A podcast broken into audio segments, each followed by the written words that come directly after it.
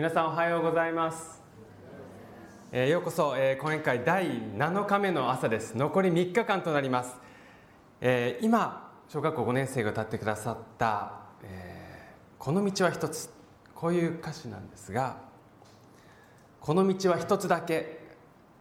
天の父の身元へ続く道。たとえ涙の時も信じてただ信じていこう。私が道であり真理であり命なのです」と主は言われたから。この道を歩こう。疑わずに守られている喜び感じながらこの道を。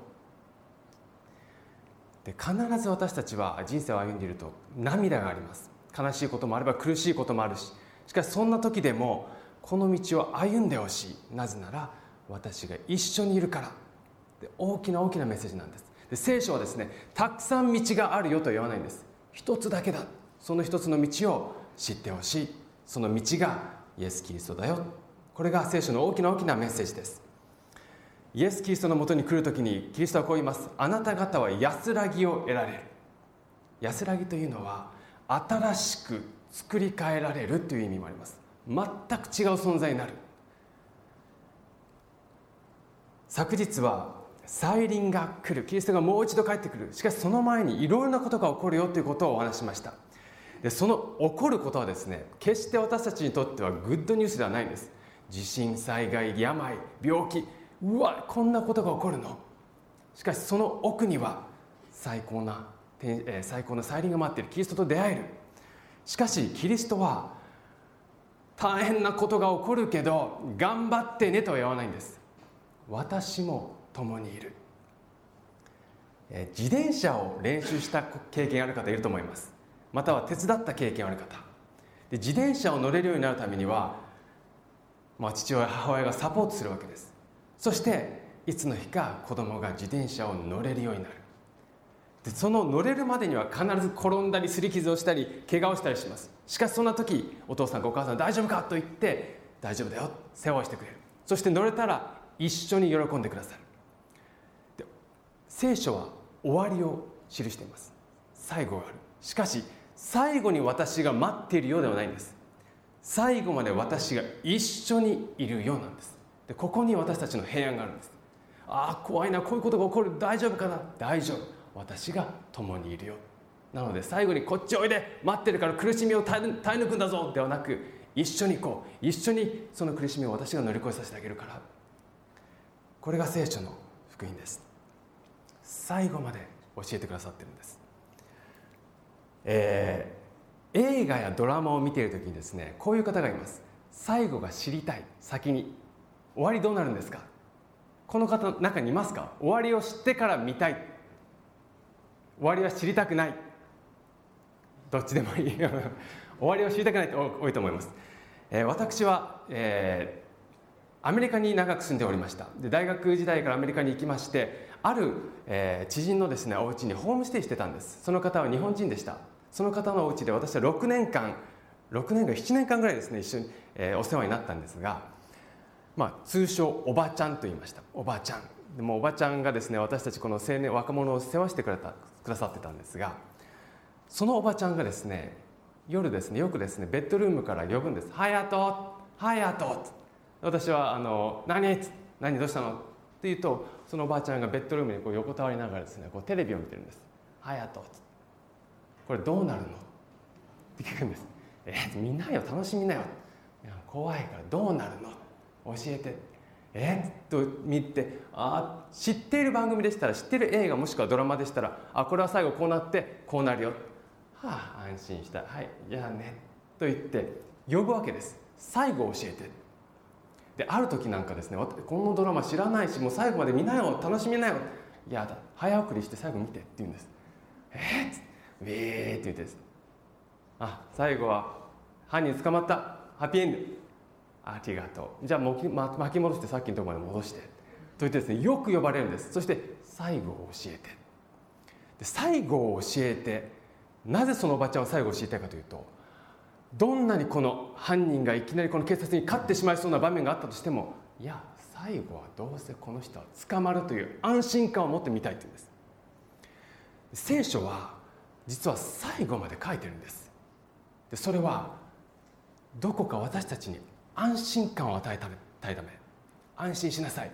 最後まで私は先に言っとくよ。そしてその最後というのは必ずハッピーなエンディングなんです。一人の男性がこのような伝道講演会に行きました。で聖書の話イエス・キリストの話を聞いて「うんうんイエス様は愛です愛です」ってこうですね講師が語るんですがなあまあ言ってることなんとなくわかるけどどうもピンとこない。わかるよ。いい話だと思うけどイエス様なんとなく良さそうだけどどうも私の中でそれリアルとしては受け止められないんだ。でその時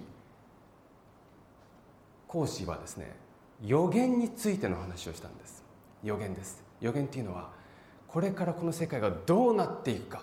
でそのお話を聞いたこの男性はもう疑うことができなくなったんです。なぜなら歴史が証明している。その青年は調べました。歴史をもって本当にこれがこうなっているのか。で調べたら調べるほどこの聖書の神様が2500年前ほど伝えていたことが今この世界で起こってきた。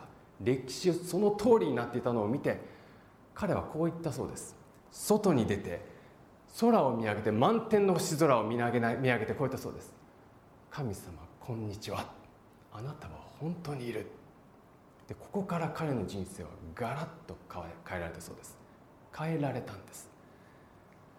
今日は予言について語ります。で予言と聞くとですね少し怪しいなよく数年前ノストラダムスとかいろいろな預言者がいます。その度に日本は世界中はですね怯えるわけです。こうなっているぞ。もしかしたら世が終わるかもしれない。で聖書はどのような予言をしているのでしょうか。そのことを今日ですね皆さんと共に学んでいきたいと思います。一言お祈りいたします。神様神様私たちに本当に平安安心を与えるために先のことまで将来起こることまですでに私たちに伝えてくださっています。今日そのことを学びますがどうかここにいるお一人一人の心にあなたが語ってください。イエス様の皆を通してお祈りいたします。アーメン。聖書にこのような言葉があります。こうして私たちは予言の言葉は一層確かなものとなっています。夜が明け明けの明星があなた方の心の中に昇る時まで暗いところに輝く灯火としてどうかこの予言の言葉に留意していてください。で予言は暗闇の中に歩く私たちに光を与えてくれるんです。こうなるぞ。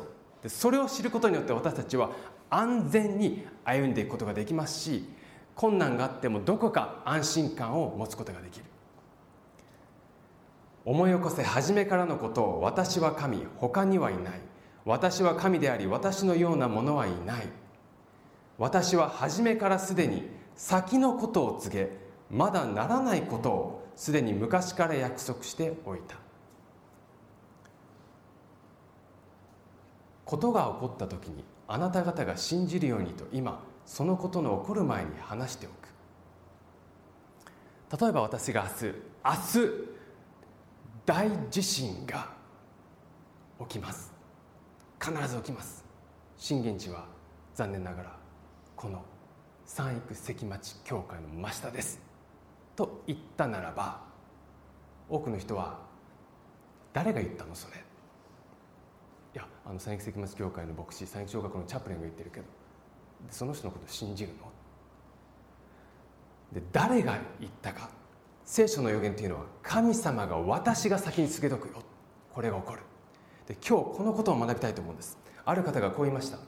成就された聖書の予言こそが神の御言葉の信憑性を実証しており未来が神の御手にあることをあることに確信を与えてくれる。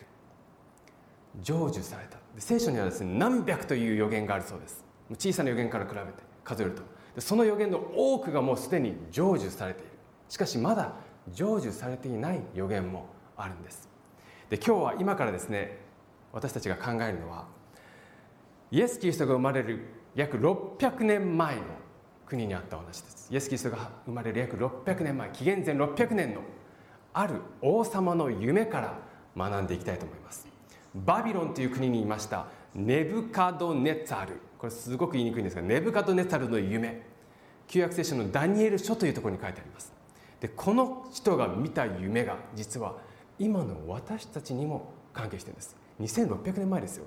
その夢が実は今の私たちのこの世界を正確に予言している。でこのお話から今日考えていきたいと思います。あらすじをですねかいつまんで説明いたします。ある夜このネブカドネサル王は夢を見たんです。しかしこの夢がどんな夢か忘れてしまったんです。思い出せない。でもとてもインパクトのある夢そしてとても大切な夢であるということはなんとなく分かったのでこの王様は自分の王様、えー、城にいる賢者たちを集めたんです。占い師とか星占い師とか全員集合。私は夢を見た。解釈してほしい。でこういうことはですねよくあったんです。で当時もそして実は今もですねこの文化にいる人たちは夢を大切にします。神様は夢を通して何かを語ってくれる。なので夢を見たらこれはどういう意味なんだと言って賢者を呼んで解釈してもらうんです。でこの時も王様は賢者を呼びました。夢を見た。すごい夢だった。でも思い出せない。教えてくれ。すると賢者はこういうんです。あでは王様そのまずどんな夢かを教えてください。そしたら解釈しますよ。いつもはですね王様は、えー、こういう夢を見たんだ。私が、えー、立ってご飯を食べているとそのご飯が食べても食べてもお腹いっぱいにならないんだ。この解釈をしてくれ、まあ、夢をまず説明していたんですが今回だけはその夢を説明することができなかったんです。忘れた。だから賢者だからその夢は何か分からずだ。教えて。と賢者に伝えたところ誰一人として答えることができなかったんです。賢者たちはいやそれは無理ですよ。まず夢を教えてくれないと。それに対して王様は激しく怒ります。なんだ君たち。賢者じゃないな。インチキじゃないかそれだったらあらすいません恐ろしいですね。消えてしまいました。ちょっと待ってくださいね。あ賢者じゃない。インチキじゃないか。ではいつも私の夢を解き明かしてたのはあれは適当に言ってたんだな。そうなんです。適当に言っていたことがバレてしまったんです。でそこでこの王様はありえない。死刑。全員死刑だ。と言って死刑宣告をします。この王様の賢者の中に実は1人だけそして1人ともう3人の友人がいるんですが4人本当の神様を信じている人たちがいました。その男の1人がダニエルという男です。でこのダニエルも聞くんです。なんか王様が怒って全員を死刑にするって言ってるよ。どうしてそんなことが起こったの？王様が夢見たらしいんだけど誰もその夢を思い出せないんだ。解釈できないんだ。だから王様はもう怒って全員死刑だって。え？ちょっと待って。ちょっと王様に言いに行く。と言ってダニエルと3人の友人は王様のとこに行くんです。ダニエルが言います。王様ちょっと待ってください。時が欲しいです。必ずその夢を私たちは知らせます。そしてその解釈までするからちょっと時間が欲しいです。王様は分かった。じゃちょっとだけだぞ。ダニエルと友人たちは帰って祈るんです。神様王様に見せた夢を教えてください。皆さんお祈りをします。で私たちこの祈りは大切で祈りは大切でと言います。で何のために祈るんでしょうか？で祈りというのは神様とのこう交信会話というふうにも言うんですが祈りって何が変わるかというと変わるのは私たちなんです。祈りによって神様が変わることはないんです。神様は私たちの悩みを全部知っています。で悩みを知っている神様に私たちが打ち明けた時に私たちはこの重荷を下ろすことができるんです。重荷を下ろして私たちが平安を得るための祈りなんです。しかし時に私たちは祈っても自分の持っているこの困難や悩みを握りしめながら祈って神様私はこんな苦しみがあると言いながら「アーメン」と言いながらこれを下ろすことなく「ああ」と言ってまたそれを持ったまま歩む。祈りというのは神様こういう問題がある。あなたの御手の中にこれを置きます。平安を得る。これが祈りなんです。この中に私は心配性だって方いますか？心配性です。はい。いますね。私も心配性です、あ、こうなった。どうしよう。どうしよう。で心配すると体に変化も出てきますよね。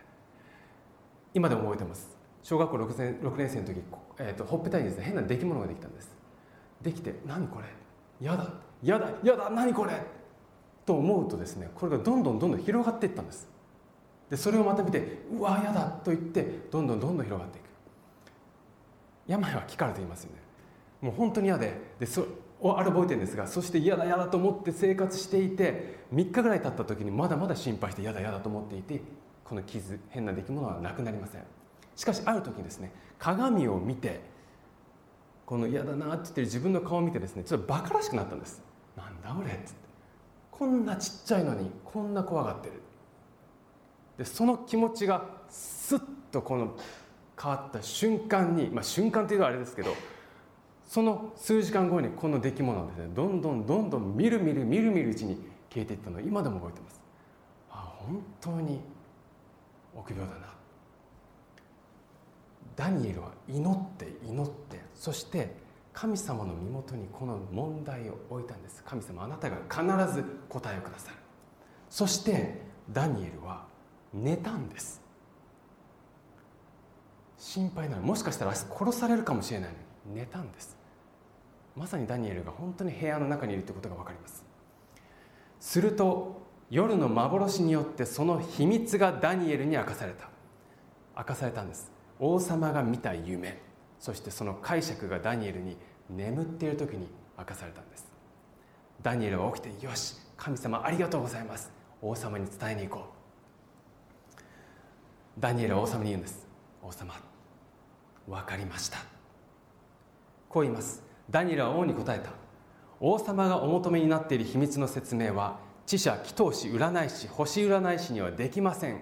だが秘密を明かす天の神がおられこの神が将来何事が起こるのかをネブカドネザル王に知らせてくださったのです。王様の夢お眠りになっていて頭に浮かんだ幻を申し上げましょう。さて今から皆さんと共にこの夢を見ていきます。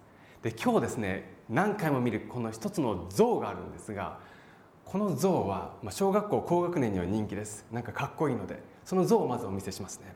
王様が見た夢に出てきたメインの像はこれなんです。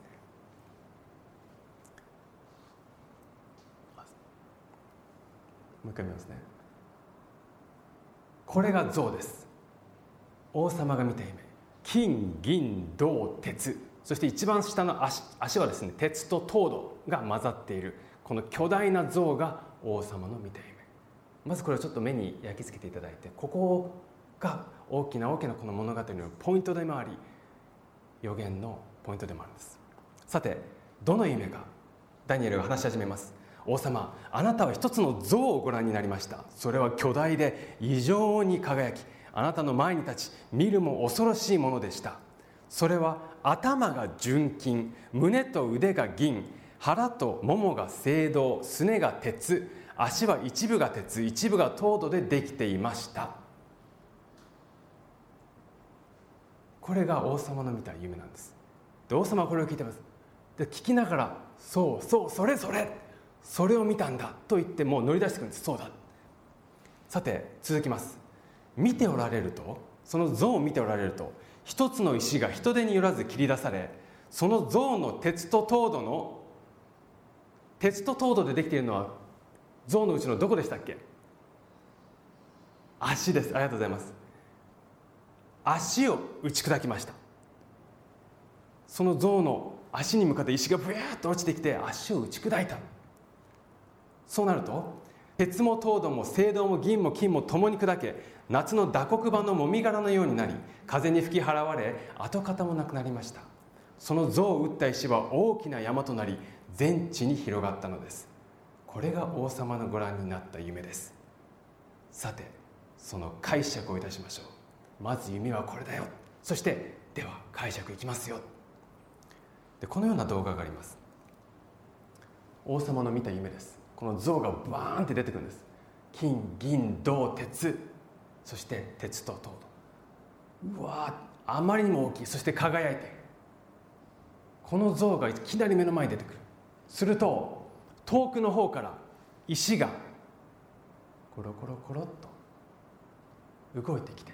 そしてこの像をめがけてそしてどこに当たるかというと足にぶつかりそして全てが粉々になります。そして風が吹き塵となってなくなり石のような大きな山になっていった。これがあなたの夢です。解釈をします。いきますよ。あなたがその金の頭なのです。というんです。えどういうことだ？あなたというのはこのあなたの支配しているバビロンという国がこの金の頭です。実はですねこの像これから起こる国金銀銅これから世界に起こってくる支配する国々を神様があらかじめあなたに教えてくださっています。今は金の頭の時代あなたがバビロンです。しかしあなたの国の次には違う国が出てきます。でこれが実は歴史のタイムラインになってるんです。そしてこの一番下が歴史の最後の場面を意味しています。金の頭バビロンという国はもう強大な国でした。もうあまりにも素晴らしい国。金がたくさんあったので建物の中に金がもういっぱいあるとあらゆるところにあったんです。バビロンと国バビロンというこの帝国の中にはですねユーフラテスという川がバビロンの国の中を流れていました。もうこのきれいな川が流れているので作物がすごく取れるんです。作物のこの貯蓄備蓄それは危機になった時にこのバビロニア帝国の人たちが20年間もその備蓄で生きていけるほどのものが備わっていた。バビロンという国は本当に強大な国でした。歴史を見ますとこのバビロンという国は紀元前605年から539年まで世界を支配してたということが歴史で見えます。しかしこのバビロンは長くは続かずあなたの後に他の国が起こりますがこれはあなたに劣るものです。でこのですね象の金銀銅よく見ますとどんどんどんどん質が落ちていってるんです。金より悪い銀銀より悪い銅鉄あなたのこのバビロンはある国によって滅ぼされるよ。そこまでもう神様は予言してるんです。滅ぼした国それはペルシャ王国メディアとペルシャと言われています。でこのことはあるイギリスの博物館にあるキュロスシリンダーキュロスの円筒というこの有名なものがあるんですがここに記されているんです。ペルシャという国がバビロンを攻撃してそして支配した。考古学がこれをもうすでに証明しているんです。メドペルシャ。バビロンの次に支配した国は紀元前539年から331年まで世界を支配しました。しかし銀の次に銅があります。メドペルシャも次の国によって滅ぼされるんです。その次に起こる第三の国は聖堂で全地を支配します。全地を支配するこの聖堂の国。これは聖堂の鎧でこのメドペルシャを打ち破ったギリシャ帝国です。当時ギリシャ帝国の大帝はアレキサンダー大王絶対的なカリスマのこの大王がこのギリシャ帝国を用いてメドペルシャを打ち滅ぼしそしてこの世界を支配します。アレキサンダー大王はこの支配した2年後に亡くなってしまったというふうに言われています。ギリシャ帝国は紀元前331年から168年。これも歴史を見れば明確に書かれています。ギリシャが支配していました。しかしこのギリシャも次のもも足の鉄の国に滅ぼされるんです。第四の国は鉄のように強い。鉄は全てを打ち砕きますがあらゆるものを破壊する鉄のように鉄の武器でギリシャ帝国を打ち破ったのはローマ帝国です。ローマ帝国は紀元前168年から最も長い紀元後紀元の476年まで支配しました。これがもう歴史に書いてあるんです。でこの聖書の主人公であるイエス・キリストが生まれたのがこのローマ帝国の時代なんです。そしてイエス・キリストが十字架にかかった時に一緒に歩いたのがこのローマの兵士ローマ帝国の時代にキリストは生まれ十字架にかかった。この鉄の時代で終わりではないんです。その次一番最後です。足と足指は一部が投稿の用いる糖度一度が鉄であるのをご覧になりましたがそのようにこの国は分裂しています。ローマ帝国は今ありません。今のヨーロッパは分裂しています。分裂してしまったんです。ローマの十帝国。10の部族に分裂したんですが今はその3つが滅亡してしまい7つしかありません。でこの分裂したヨーロッパが今私たちの見ているヨーロッパなんです。ドイツスイスフランスイタリアイギリス今でもあります。当時のヨーロッパの地図です。このように10の族に分かれてしまったんですね。で私たちは今どの時代に生きているか。もう明確です。分裂したヨーロッパ鉄と糖度の足この時代に今私たちは生きているんです。でこのことを聖書2500年以上前に私たちに伝えてるんです。2500年前以上に。今の時代がこうなることも全て知っている。ダニエルは続きます。しかし鉄が糖度と溶け合うことがないように一つになることはありません。どういう意味かと言いますともう一度どこかの国が強大な国が出てきてこのヨーロッパを一つにするということはもうないということなんです。ローマのようにギリシャのようにメドペルシャのようにバビロンのようにどこか一つの国が治めることはないよ。分裂したままです。しかし歴史を見てみますと多くの国多くの人たちがもう一つ一つもう一回一つにしようと頑張ります。有名な人たちをいくつかけます。チャールズ5世ナポレオンヒットラー。もう一回ヨーロッパを一つに。しかし全てが失敗に終わるんです。聖書は明確に言います。一つになることはない。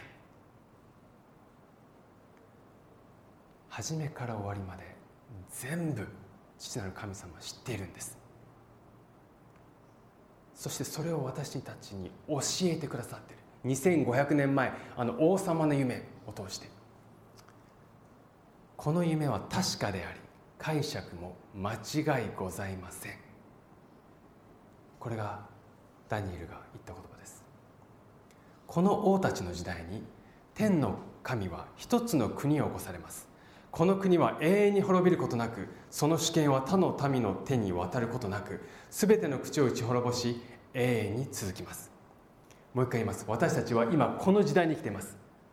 この時代に生きている。である方はこの時代の私たちは指先まさに指先の時代だ。でこの時代に先ほどの夢何が起こると言いましたか？何かが落ちてくるんです。石が落ちてくる。でこの石とは何ですか？これが昨日私たちが学んだ再臨のことなんです。石が落ちてくる。新しい国を作るために。これが再臨なんです。再臨って本当に起こるんですか？金銀銅鉄今まで歴史を見れば全部起こっています。そこは信じよう。でも再臨は信じない。とはならないんです。全部起こっている。そしてこの足の時代に石が落ちてくる。でこの予言はまだ成就してないんです。しかし今私たちは分裂したヨーロッパの時代に生きてます。この時代に来るよ。もう明確に教えてくださったんです。用意はできてますか？来るよ。この世の国は我らの首都そのメシアのものとなった。主はいよよ限りなく統治される。来るよ。近いよ。永遠に続く国が建てられるよ。本当ですか？信仰を持って信じてください。それももちろんあるんですが信仰を持つそれも大切です。しかし歴史を見てほしい。その通りになっているでしょということは最後も来る。しかしそこだけは信じられない。だって天から来る。ありえないじゃないですか。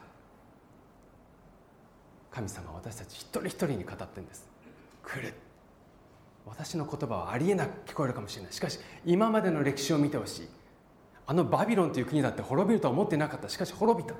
そして他の国々が立ってきてそして今分裂してるでしょ来るよ。永遠の国への招きなんです。今私たちに与えられているのは。でこの永遠の王国に入るためにはまず私たちは永遠の王国の王を受け入れなければならないんです。この王様ってどういう人？2000年前一人の王様が十字架にかかりました。3人十字架にかかったんですがその中の王様は真ん中に立てられます。当時3人十字架にかかる時には最も罪深い人が真ん中に立てられます。イエス・キリストは真ん中に立てられたんです。両端には犯罪者が十字架にかかっています。3人とも釘で打たれ苦しみながら十字架の上にいました。すると一人の犯罪者がイエス様に向かってこう言うんです「おいお前は神の子って言ってるじゃないか。王様なんだろ。だったら自分を救ってみろよ。降りてみろよ。なぜそんな惨めな姿になってるんだ。けなすんです。もう一方犯罪者が十字架にかけられていました。この犯罪者は今まで自分の人生をずっと思い巡らすんです。どんな人生を送ってそしてこう思うんです。私はここにいるのに値する。私はとんでもない人生を送ってきた。私はこうなって当たり前だ。そう言って自分の心を見ながらぐっすずっしりとこう落ち込むわけです。でその時彼はふっと横にいる。このみんなに罵られている。イエス・キリストを見上げます。で見た時彼はびっくりするんです。このイエス・キリストの表情には純粋さともうこの罪のない汚れのない平安さを見るんです。こんなにこんなに苦しいはずなのになぜこんなにこの人は平安な顔してるんだろう。彼はそこに王様を見るんです。この人は罪なんて犯していない。王様だ。自分の心を見てダメだ僕は救われない。しかしそれを目線をイエス・キリストに移した時に彼の心に変化が起こるんです。それはもしかしたらこんな僕も許されるかもしれないという気持ちです。あのですねクリスチャンの中でですね私もそうなんですがこういう気持ちを時に思うんです。何年も教会に通ってるけど救われるかどうか心配なんです。自信がない。再臨が来る。分かってる。でも再臨来た時にもしかしたら救われないんじゃないかっていう不安があります。でこれは誰しも持つんです。でその不安はどこから来るか。それは自分を見ることから来るんです。自分を見ることによってお前が再臨です。天国に行けるはずないだろう。神様の敵であるサタンは自分を見ろって言うんです。何？島田隼人。何このような講演会やって神様の愛を説いてるの？解ける存在？自分を見てみろよ。こんな私が。しかしキリストは分かっているよ。だから自分から目を離して私を見てほしい。その時私たちはそうです。私は罪深いよ。私なんて救われる存在じゃない。しかし彼が私を救ってくれる。彼を見るんです。十字架の刑にさかかっていたこの男性もイエス・キリストを見た時に望みがよみがえるんです。もしかしたらそしてこのイエス様にこういう言葉を言うんです。この言葉ぜひ今日皆さんの心で心の中で祈っていただきたい言葉。すみません。その前にイエス・キリストが、えー、語った言葉です。これはイエス・キリストが語ったことはそれは父よ彼らをお許しください。自分が何をしているのか知らないのです。イエス様は自分に唾を吐き罵っている人たちのために祈られたんです。彼らを許してね。でそういう彼を見て隣の犯罪者は心が変えられます。この人は何か違う。そして彼を見つめてこう祈ったんです。こう言ったんですイエス様に。イエスよ。あなたの御国においでになる時には私を思い出してください。って言ったんです。十字架上で苦しみながらこの純粋なこのイエス様平安な顔を持っているイエス様を見てイエス様あなたの御国においでになる時あなたがもう一度来られる時に私を思い出してください。って言ったんです。でこれには大きな意味が込められていると思います。私を思い出してください。思い出すということはどういうことですか？皆さん今愛する人を思い出してください。思い出すということはその場所にはいないんです。頭の中にいるだけです。つまりこの罪人は私は天の国に入れないのは知っている。でも思い出すだけでいいから思い出してね。イエス様と言ってイエス様に叫んだんです。私を思い出すだけでいい。思い出してね。でそれに対してイエス様はこの死ぬ直前のこの男性に最も励ましの愛の言葉を語ります。思い出さない。私がもう一度迎えに来る時にあなたは一緒に楽園にいる。一緒にいるよ。思い出すどころじゃない。あなたは一緒にいる。イエス様という王様は私たちを救うために亡くなられました。王様が死んだんです。王様は普通私たちを守るためにしもべに命を落とさせに行きます。日本という歴史を少し思い出しますと神風特攻隊天皇のために天皇万歳と言って自分の命を自ら捧げていく。天皇のために。しかしキリストは逆です。私が死ぬからあなたたちが生きろ。ある王様が犬ぞりで旅行することにしたそうです。犬ぞりです。犬ぞ犬をバーッと集めてですね、えー、ソリを持ってそして何人かの家来と共に旅をしたそうです。旅がしたい。犬ぞりの贅沢なこの旅が始まりました。しばらくすると後ろからあるものが追ってきたんです。狼が追ってきたんです。しもべは言います。王様狼が追ってきています。少しスピードを上げましょう。と言ってスピードを上げていきます。少ししたら諦めるかなと思いきや狼はなかなか諦めずにずっとついてくるんです。すると言います。これは危ない。急げ。しかし狼がついてくる。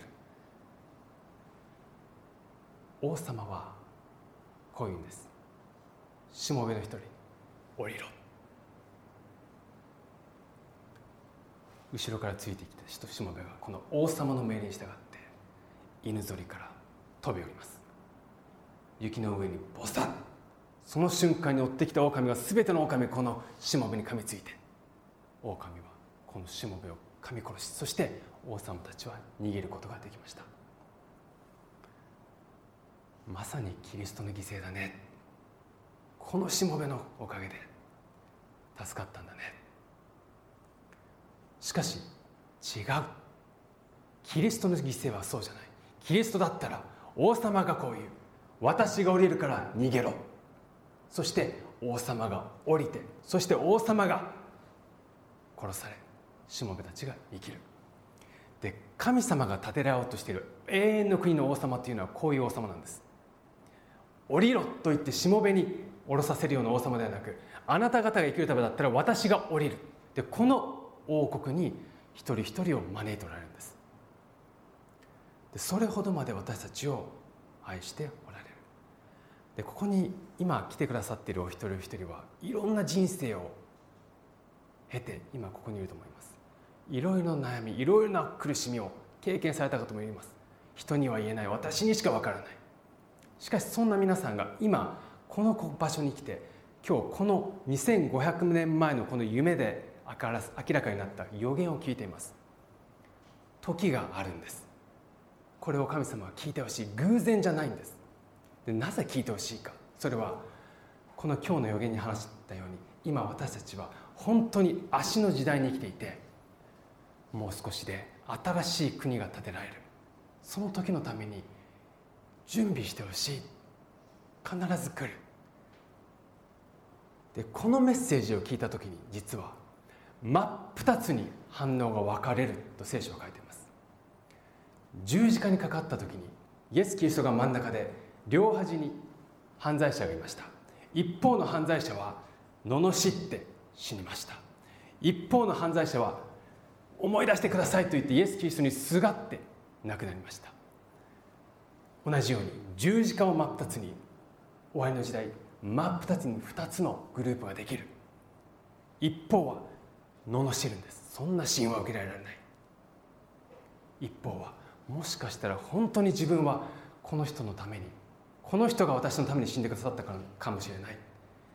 でこの永遠の決断をするのは私たち一人なんです。これも家族が決めるんじゃないんです。一人一人の決断なんです。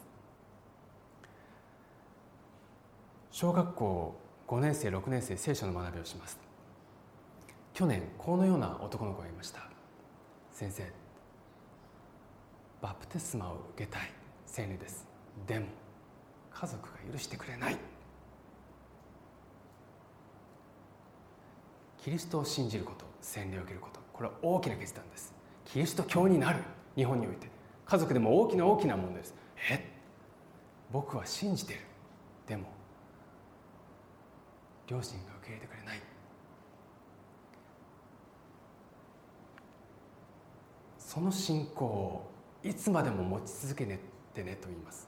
6年生にも言います。この信仰は一人一人だよ家族で決めるもちろん家族も決めます。しかし自分と神様の関係でぜひ考えていただきたいんです。で聖書はですね明確に言うんです。主イエスを信じなさい。そうすればあなたもあなたの家族も救われます。これどういう意味ですか？あなたが救われたなら自動的に家族も全員救ってくれるという意味ですか？違います。あなたが救われればあなたがイエス・キリストを信じればイエス・キリストがあなたのお家に入っていくんです。それを通してさらに多くの人がイエス様に触れて時は違うかもしれませんが家族イエス・キリストを知る者と変えられていく。この教会にもいます。まず最初にお母さんがイエス・キリストを信じたその後に娘がその後に続いていくんです。一人一人の決断なんです。キリストはあなたと一緒に私の王国に招いている。おいで。このようなことが起こり始めたら身を起こして頭を上げなさい。あなた方の解放の時が近いからだ。解放。罪の世界からこの苦しみからの解放です。一番最後の日に天の国について話します。どんなとこなんですか？解放される。もう涙を流すことはない。そんな人生。もう悩むことがない。苦しむことがない。痛みがない。え？信じられない。